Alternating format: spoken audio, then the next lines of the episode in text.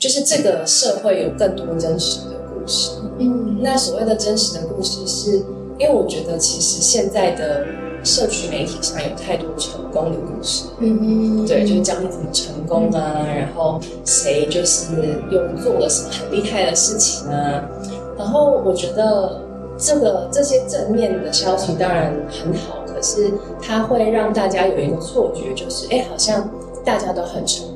或是大家都很快乐，可是我却一个人在。我自己的问题里面，或是我却有很多挫折，所以你的那个孤独感或是孤立感会很强，因为你以为只有你一个人在面对这些事。其实脆弱这种东西，是你越想要把它隐藏起来，它就会越来越强烈。嗯就是就像是培养皿，你把它盖起来，那个细菌就会一直滋生，一直蔓延这样。但如果你愿意把它打开，其实它就会停止生长，就是它你的脆弱就不会再无限放大，然后你就会发现，哎、其实其他人跟我们一样，都在这个脆弱当中。嗯就脆弱，我觉得是人很共同的部分。我觉得它有一个概念，就是人其实要活的是完整，而不是完美。欢迎大家回到浅培留声机，噔噔噔噔。我们这边有一个小小的前情提要，因为当天录制的环境杂讯比较多，所以我们这一集的音质有一点差异，再麻烦大家敬请见谅。千万不要跑走，因为这集的内容非常精彩，相信大家在听完这一集的内容之后，一定都能被讲者疗愈到。那我们正片就开始喽。大家好，欢迎回到浅培留声机，我是秘鲁。我是维尼。那我们又有新的系列喽。那新的系列呢叫微酸人生学，那主要就是希望透过分享脆弱跟挫折的经历，可以进一步疗愈彼此背在身上的伤，并且重新蜕变跟一起成长。我们会透过不同的人生故事，陪伴着大家一起成长，那一起撕掉标签。看见最真实的自己。欢迎大家回到浅培留声机，我是维尼，我是秘鲁。那今天就是很开心可以邀请到 Sophia。今天我可能会讲比较多的前言，因为我一直都很期待要跟 Sophia 聊天，主要是因为两个原因。第一个是我觉得她的个性有一方面跟我蛮像的，就是比较偏完美主义啊，常常把自己逼到墙角。第二个就是她的经历，刚好我经历到的一些事情，她之前都经历过，所以有时候我们在聊天都觉得有被理解，有点像前辈，又有点像朋友的感觉。今天就是开心可以邀请到 Sophia 嗯。太期待了吧？对，你预告了很多主题，感觉今天的内容会非常其实我很欣赏聪明的人，但我最崇拜的人是很有智慧的人。然后那个智慧是说他的，就是他原本的 baseline 跟他现在的他中间的 delta 值，嗯很大。这个 delta 值就是说他可能经历了很多的挫折，Sophia 可能包含了一些是身心的状况啊，但他还是可以重新的站起来，重新做他真实的自己。对，嗯所以这对我来说是一个很崇拜的人格特质。那我们赶快邀请到 Sophia 来帮我们简单的自我介绍一下。好，嗨，大家好，我是 Sophia。其实刚刚听到 Winnie 的介绍，就是讲到崇拜这个字，其实我会觉得有点不敢担当这件事情啊。对，因为我觉得我不是什么特别了不起或是很厉害的人。对，但我觉得如果要说我是什么样的人的话，我会觉得我是一个呃很真诚跟很勇敢的人。就这个是我给我自己的期许。嗯对，应该我觉得也不能说我真的已经很真诚、很勇敢，对，因为我觉得要达到真的完全真诚跟勇敢是一件很难的事情，但我尽可能往这个方向前进。刚刚这介绍蛮抽象，那比较具体的，就是介绍我自己的话，就是我是商学院毕业的，所以我过去的工作经历比较是跟品牌行销的专业有关，然后是待在 NGO 或是社会创新的组织里面。在大概前两年转职成为自由工作者之后，我觉得给了我蛮大的一个空间去沉淀，去问自己说我的人生到底要的是什么。嗯然后我就发现，哎，其实我最有热情，最能够驱动我的是帮助别人。然后以及我发现我最有感的帮助别人的议题是身心健康这块。对，因为刚刚 n 有提到嘛，就是我自己有呃忧郁症的经历，然后我也有呃饮食失调的一些历程，所以我觉得我特别对于身心议题会特别有感觉，就是想要帮助跟我有类似处境的人。嗯，对，但我就发现我学商的是没有办法透过商的专业直接给有身心呃需要帮助的人一些协助，所以我就决定回去学校念书。嗯。比如说，我大概花了两年的时间准备艺术治疗的研究所，然后今年就很开心可以跟 w i n n i e 就是一样，我们是九月开学嘛，所以就一起到纽约念研究所这样。而且就是讲到身心，就是帮助别人，就是你有经营真实小姐的 IG 跟 Podcast，然后上面其实有非常多有用的知识，也是干货满满的，是就像你说，你是很勇敢的人，所以你的经历都是在找到跟尝试做最真实的自己。在你的 media 的文章里面，就有看到有一则，就是我非常有感，就是《天下》杂志有转播那篇，因为你是从台大毕业，刚刚有讲到台大就是商学院毕业，你那时候下的标题是说，读台大的人其实你觉得一方面是一个幸运。但是那个幸运又反而就是给你了很多光环跟限制，所以导致你在一个压力很大，或者是说、这光环下面身心状况那时候就没有到非常的好。我们目前在外面都会觉得进到台大感觉就会一路顺遂啦，就是人生胜利组。然后有一个从反面过来的一个想法，就是嗯就是蛮好奇怎么会打出这篇文。就那时候会蛮有感而发打这篇文章，是因为那时候刚好那个新闻有报，就是台大很多人在那个时候跳楼的新闻，没有那很多人，但就是以蛮多就是个位数，但是同时发生，其实在社会上造成蛮大的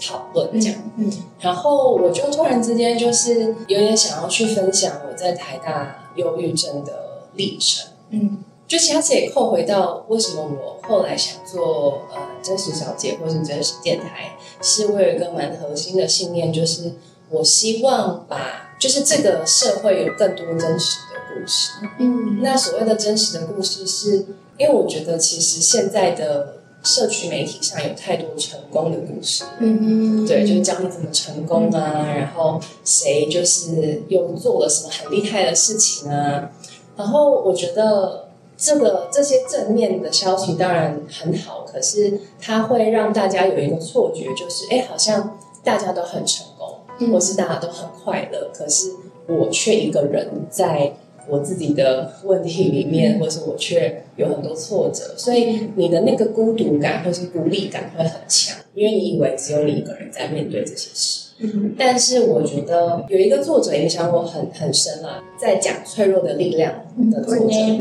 对，就是 Brene Brown。因为我在高中的时候看到他的 TED 的 talk，、然后我就对他很有感。对，但他讲的东西，我觉得我很认同，就是其实脆弱这种东西，是你越想要把它隐藏起来，它就会越来越强烈。嗯就是就像是培养皿，你把它盖起来，那个细菌就会一直滋生，一直蔓延这样。但如果你愿意把它打开，其实它就会停止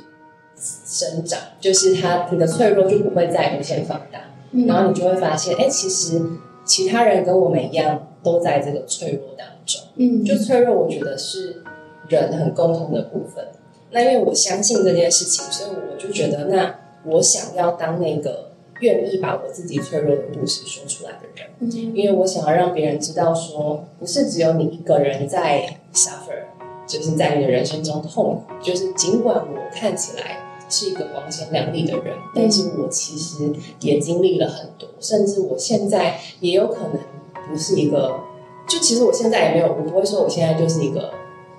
完美或是已经幸福快乐，就我觉得我还在经历我人生不同阶段要经历的一些事情，所以我觉得希望由我开始。来，至少让我的故事去陪伴一些人。当然，我觉得我 eventually 最终的希望是有更多人愿意把自己真实的故事讲出来，这样。所以那时候我就想说，那我也来分享我的，就是台在台大忧郁症的故事。嗯那我那时候会忧郁症，当然有个很大的原因就来自于我自己的个性吧，就是一个原因是，就像刚刚威尼讲的，我是一个很完美主义的人。从到台大以前，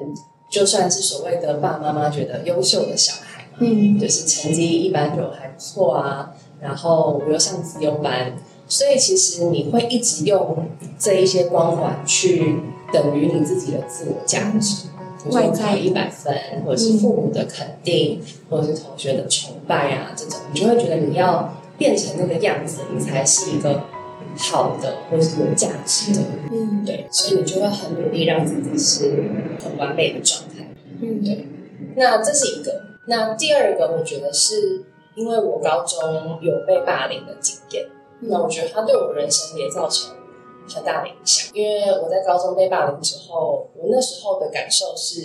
班上的人都没有人愿意站出来帮我说话，嗯所以我感受到很强烈的孤独感。我那时候的感觉是被全世界遗弃的感觉。嗯对，可是他又有个很大的冲突是，虽然我在我们班上是这样很孤立，可是我在班上以外是一个很受欢迎的人。因为我那时候我是自由班，然后我又是学校升旗的司仪，然后很多学校活动的主持人，嗯。所以别人就会觉得哇，就是嗯，就是好像很厉害呀、然后成绩又好啊等等，然后所以在一般班级的眼中，我是一个人生胜利就是很厉害对，然后大家都觉得很想要走在我路旁边啊，跟我当朋友这种。可是我在班上，就我自己觉得是抬不起头的角色，因为就是霸凌我的人会一直攻击我啊。然后我在班上是非常非常没有自信，我完全没有办法发言，我很讨厌留在班上，所以我觉得那个时候我的自我面临一个很大的冲突，或者说我会说是破碎，我不知道我自己是谁。嗯因为好像在班上跟在班上以外是非常不同的人，那我到底是谁？嗯对我觉得那个给我造成蛮大的创伤吧，会这样，嗯觉得它是我人生蛮大的创伤。那带来这个创伤来到呃来到大学的时候，我以为就是会重新开始，就是新的环境，但我发现我就开始非常害怕被讨厌。嗯对，以前的我其实没有很害怕被讨厌，就是我记得我国小、国中啊，我都会找别人吵架，然后如果讨厌我，我就会觉得没关系，I don't care。对，或者是我就会直接听到有人说在说我坏话，我就会去找他说你跟我说我坏话，然后你也讲不出来，我就觉得你好无聊，就是你也讲不出来讲。对我以前是这样的人哦，嗯可是我到被霸凌之后啊，我再也不敢跟别人冲突。嗯就是我发现，当有人跟我意见不同的时候，我就会我会沉默，就我我我就不想说了。嗯然后我也开始就是什么都好这样。嗯就我在大学的时候，别人就说哎干嘛干嘛，都说哦好啊好啊好啊。嗯因为我很害怕再一次陷入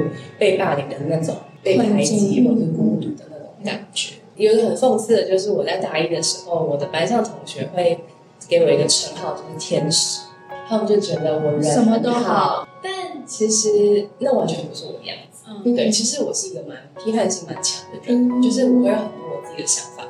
其实很多时候别人提出来意见，可能我都没有这么的认同，我就会不想。对，但我却为了怕别人讨厌，所以就都 OK OK 这样。所以大一那段时间，我的自我就会因为怕别人讨厌嘛，所以就被我对就是藏起来，嗯所以就很。嗯。就那时候大一是很长，大概有几个月，就很长。我走路回家会有一种很强烈的孤独感，常常几个月回到家，我就会突然之间崩溃大哭，嗯。就也没有特别原因，但我觉得就是累积了一段时间，然后我就我就崩溃大哭，又有一种被全世界遗弃的感觉，嗯。我很难过，很难过，难过到你没有办法找任何人讲，因为你觉得那个悲伤实在是太巨大，就是巨大到你觉得跟任何人讲，没有人会理解，而且你也讲不清楚发生什么事情了，这样。没有被理解的感觉。对，或是我觉得那时候谈理解还有点，我觉得理解是比较到在后面。对，就是我我是先被我的一个很强烈的恐惧所控制住制，对，嗯就是因为我很害怕被别人讨厌，嗯。对，所以我根本没有办法谈到理解我这件事，就只是我要迎合所有。但后来大一下之后，我就觉得我没有办法再这样下去，就是因为我没有办法一直完全配合别人，然后我我自己全部都消失这样。我我后来就觉得那算了，我就是自己一个人，所以我后来大学有很多时间都是自己一个人，就是我自己念书，然后自己去吃饭，自己修课，然后我就觉得蛮好的，因为我就不需要顾虑任何人，就是自己想做什么就做什么。嗯那我觉得它也是一个极端啊，就是就有点我对人开始很害怕，所以我宁愿自己一个封人。闭起来。对对对，所以我就开始练习很多的读书。但我觉得这好像也是一个必要的过程，就是我才透过读书，我开始去处理很多我自己发生的事情，嗯比如说我到底怎么了啊，我到底喜欢什么，因为就不会有人影响，所以我就会开始去找自己真的想要。嗯我修课就真的是我想修的课，或者是我跟我同学要一起修课，所以就一起去这样。参加活动也是，所以就慢慢的越来越认识自己。嗯，就比较多时间跟空间进行就内在的探索。对，可是一开始是比较表面的啦，嗯比如说去参加什么活动啊，想要做什么事啊。可是后来因为大四，我大四的时候就状况又变得很严重，嗯就是本来大二大三有比较好一点，嗯但是大四的时候，我因为接了太多学校的事情，嗯。然后我就发现我没有办法把每件事都做好，我就有点让自己 burn out，跟事情没做好，然后我就很自责嘛，就是完美主义的人就会这时候就会自我批判。对，就会非常自责，就会觉得我怎么什么时候做不好啊，然后怎么这么烂啊，然后太自以为是，以为可以 handle 所有一切，嗯。对，然后我就又陷入了一个非常低的状态。很低的状态就是我会发现，因为我大一的时候很严重的时候也是，呃，那时候还不知道是忧郁，可是就是忧郁伴随着饮食失调，就是我会很情绪性的饮食，嗯。比如说我就是会蹲在家的橱柜前面开始找东西吃，嗯。真的很像是那种怪物哎、就是那种食物怪物，就是你也不知道自己在吃什么，你没有觉，你没有选择，你就是觉得可以吃，你就去吃，然后你就也不知道自己在吃什么，你会吃到你快吐了，就是因为你真的会吃到太多了然后你就会停止，然后你就会有一种非常强烈的羞愧跟罪恶感。嗯。我觉得羞愧感是很强烈，就是你会觉得自己很胖啊，然后怎么会吃成这样？嗯。我试着想催吐，可是我不知道怎么催吐，就吐吐不出来，嗯。就会好几天不吃东西，嗯。又因为又会有情绪，所以就又会之后又开始暴食，嗯然后又不吃东西，这样，所以我跟食物的关系是非常非常糟糕的。嗯大二大三好一点，可是也没有真的很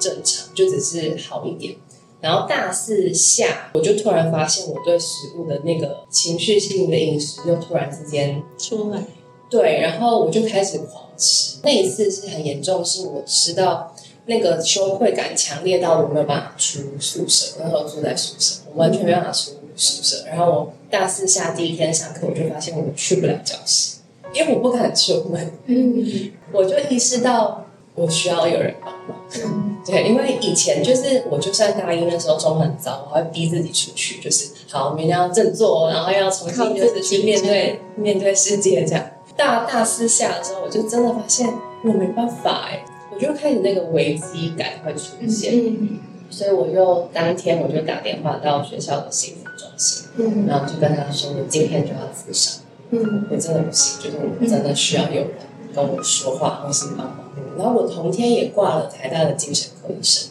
嗯因为我就觉得我好像有些问题状况这样。对，所以我的确当天就开始去自杀，嗯然后就跟着那个自商师自商了一整个大四下这样。嗯对，然后也看了精神科，然后才到精神科就是诊断出重度忧郁伴随饮食失调。嗯对，可是因为我吃药有蛮大的副作用，所以后来我就我就没有吃，然后我就是靠自杀。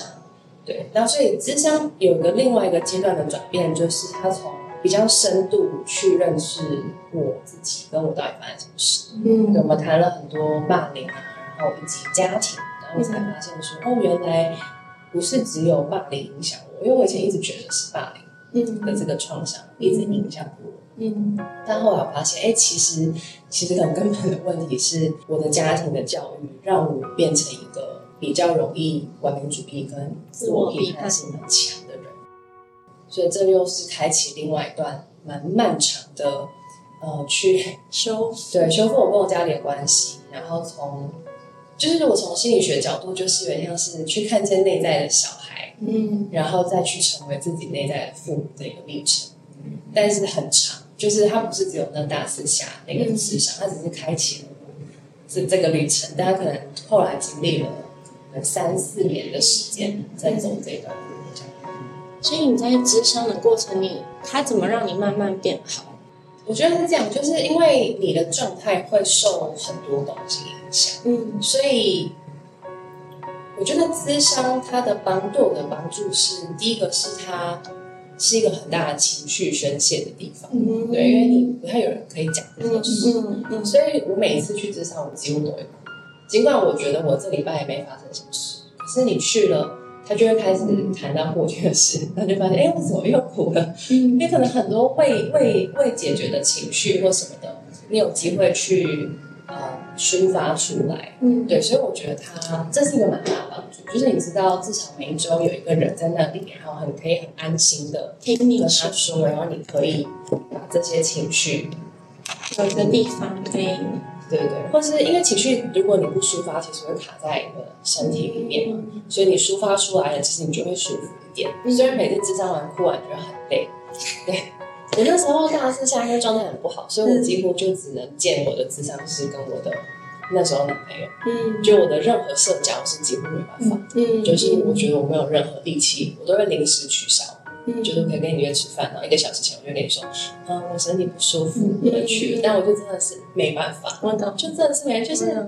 这就是忧郁症的一个状态，就是你真的就是没办法。然后再来就是他让我去看到，哎，可能过去的事情对我有什么影响？嗯对，因为以前你没有这个机会去思考，就是你也没有看太多心理学书啊或什么的，嗯所以你就会有一个人去引导你讲说，哦，原来是这个样子。嗯然后以及就是他会试着带你去做一些事情，比如说我就会开始跟我爸谈论，嗯就是一开始蛮失败的，因为一开始我很多情绪，嗯就是他那时候要我写一封信给我爸，可是他现在叫我不要寄出去，然后那封信我就写的非常的很直接，就说你就是我恨你啊，然后反正伤害到我啊，然后就是那种很控诉型的嗯信件，有很多情绪，嗯，我就很冲动就寄出去了。智商是智商是说不要寄出去，对不对？我就觉得没有在管智商，对，你就是要说出去。我这个情绪已经上来了，对，没有人可以控制了我。然后因为我那时候住校嘛，我那时候跟我家人就关系不太好的，但是我大概一两个月还是要回去一次，因为我不回家，他们就会生气，所以我就要回去住一个晚上，我就会离开这样，嗯。就真的是很少跟家人互动，就进回家我就会整个人就是紧绷，跟我家人关系是非常糟的。嗯。然后那时候就是也要回家嘛，然后回家之后，我就发现，因为我爸已经看到那封信，然后我就发现我爸无法见我，就是他就跑到山上去了，然后他也叫我妈跟我说他是回南部阿妈家，但他其实根本不是，他是跑到山上去冷静，哦，因为他就觉得他这么爱的女儿竟然恨他，然后把他讲成这样，他就很难过，他没办法见我，嗯。然后我那时候第一次有离家出走的念头，我就觉得啊连我爸都不想见我，那我就就是离家出走吧之类的。可是那时候也蛮难过，就是也是拿找了那时候男朋友就是聊天啊或什么的，对，就是哭啊这样。所以那时候的开启是很糟糕的一个开启，我爸就是完全就是否认，就觉得我哪有这样，嗯。我那时候也压力很大啊，我根本就没有讲那样子。嗯就不是只有那一封信啊，其实后来还有在，比如在车上的时候，我就会边哭边讲啊，然后我爸就会觉得他根本就没有这样，就是也是蛮防卫的状态，就会觉得我怎么会说出这种话？嗯。其实真的是到了后面几年之后，我爸才有一天就是跟我道歉，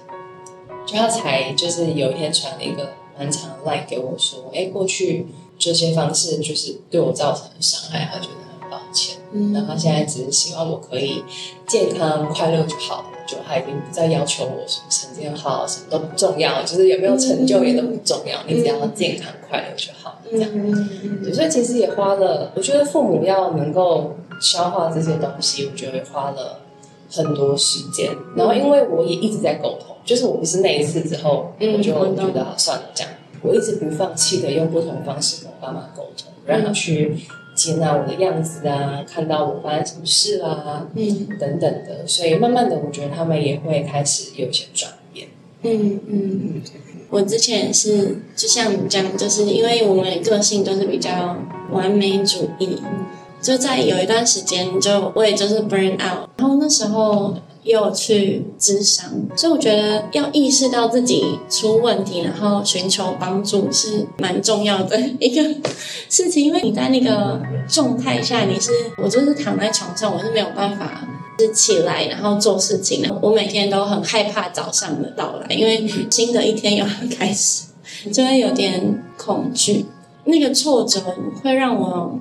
有点像是你把自己粉碎之后，然后你重新再 build up 出一个 reborn 出一个你想要理想一点的自己。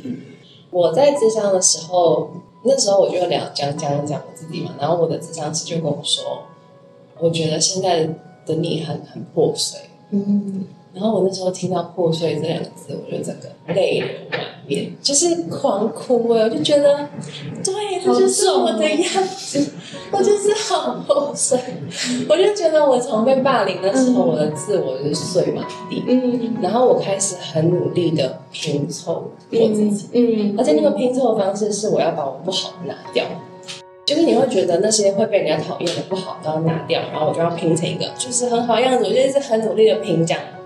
但是很失败，因为这个拼法就一定是错误的拼法，所以我永远都是还是很不喜欢自己。嗯嗯，对，就因为我永远只看到自己不够好的地方，然后因为人本来就不可能只有好的地方，对，所以我就还是很不喜欢我自己。破碎还是散在那里这样，嗯，所以后来我的智商师是给我一个概念，就是人就像太极一样，嗯，就是还有阴跟阳，嗯，对，那阴跟阳其实是一个相辅相成的，就是所有的特质它都有好的那一面跟不好的那一面，嗯，比如说我是一个感受力很高的人，嗯，那它的好处就是我会很有同理心，嗯，我很可以知道别人的需求是什么，所以有些人会很容易信任我。然后就觉得，嗯，跟我相处就是他获得很多力量之类的。可是他给我的缺点就是，我会很容易有很多情绪，嗯，对。然后我就可能蛮多都是很负负面的情绪，那我就要试着去跟这些情绪共处，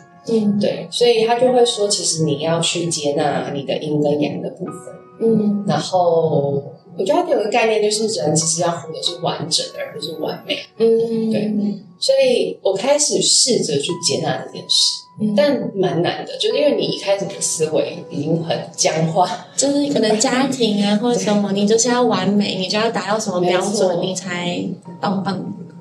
对，就是那已经很长期了嘛。就我从小，我从小就是一个一百分就可以怎么样的教育，就从小学开始，嗯，就是这样子，所以。那已经根深在我的心里，然后以及我觉得霸凌事件又更强化，因为霸凌事件会让我觉得是我的一些不好的个性才会让别人霸凌，才让让他霸凌我。对，所以我就会觉得哦，这些不好的东西我都要拿掉，这样别人才会喜欢我。但是其实他就会是一个很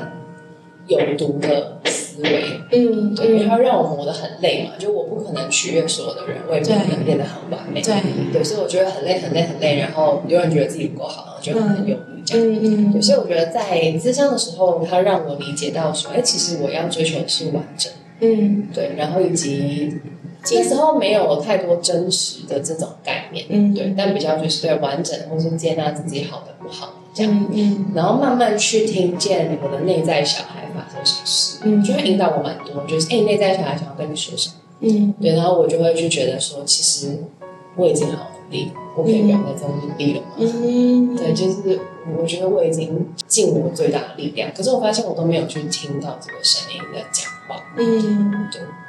但我觉得就是重建自己的过程是很需要学习的，嗯，对，就是当然一个是。就是除了智商以外，我其实后来有去上一些课程，嗯，所以就会比较帮助我。那那课程主要是偏哲学方面的，嗯，对，尤其是存在主义的哲学。那存在主义会探讨的是人生的意义是什么啊？然后你要成为什么样的人啊？怎么活出你自己？所以就会有比较多的材料可以思考。比如说，我就开始用价值观来定义我自己，嗯，因为以前就只用外在的那些世俗的标准、基础，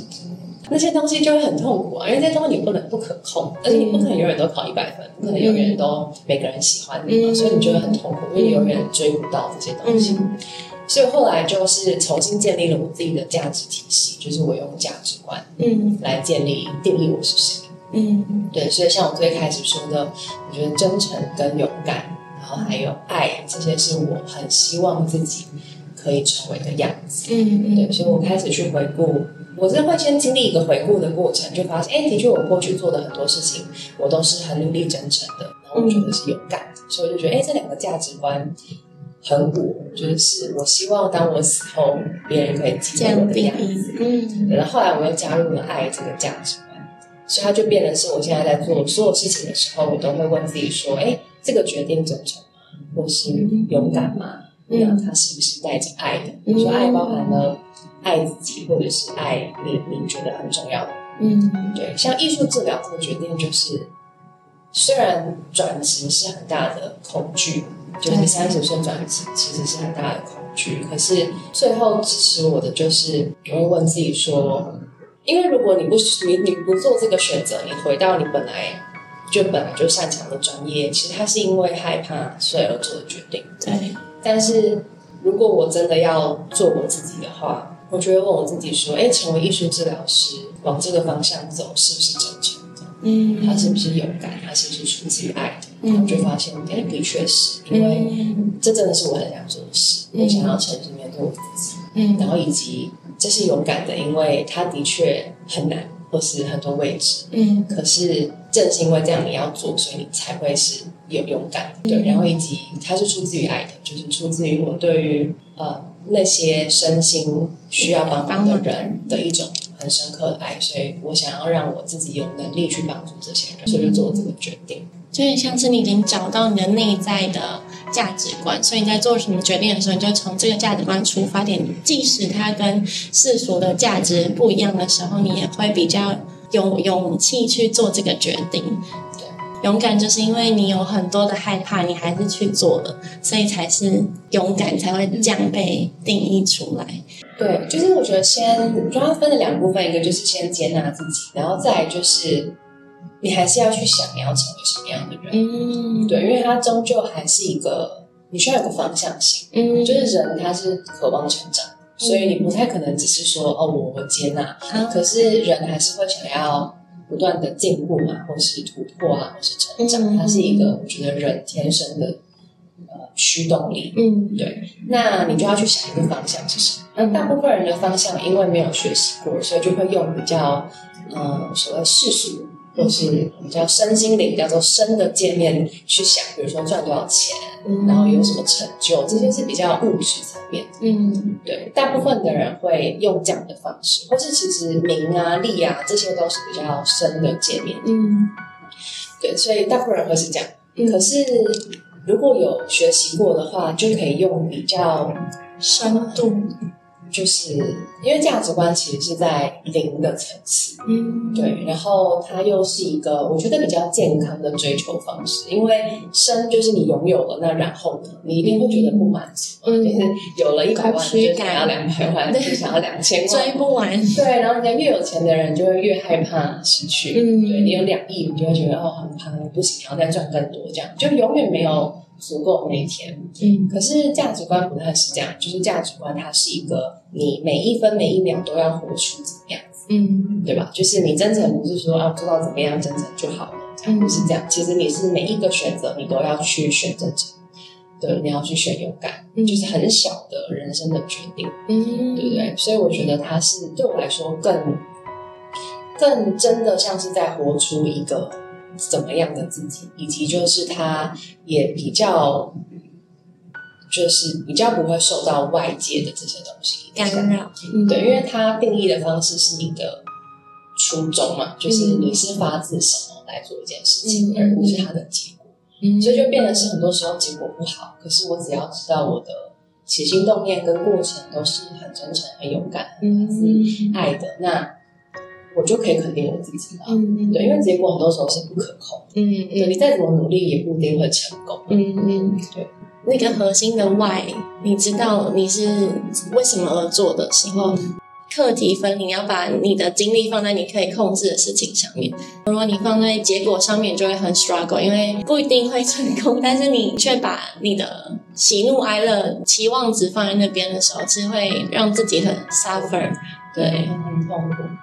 对，尤其是我觉得生病了之后，你更会有一些感触，嗯对吧？因为你就会觉得生病的话，事情就更不可控了。比如说我严重的时候是可能走路就会有困难，嗯那你这种就不是靠你努力走路你就可以走路，嗯，就那真的是完全，你就会发现哇，原来其实人是很渺小的，很多时候是我没有办法控制的。嗯对，那你就会要去想，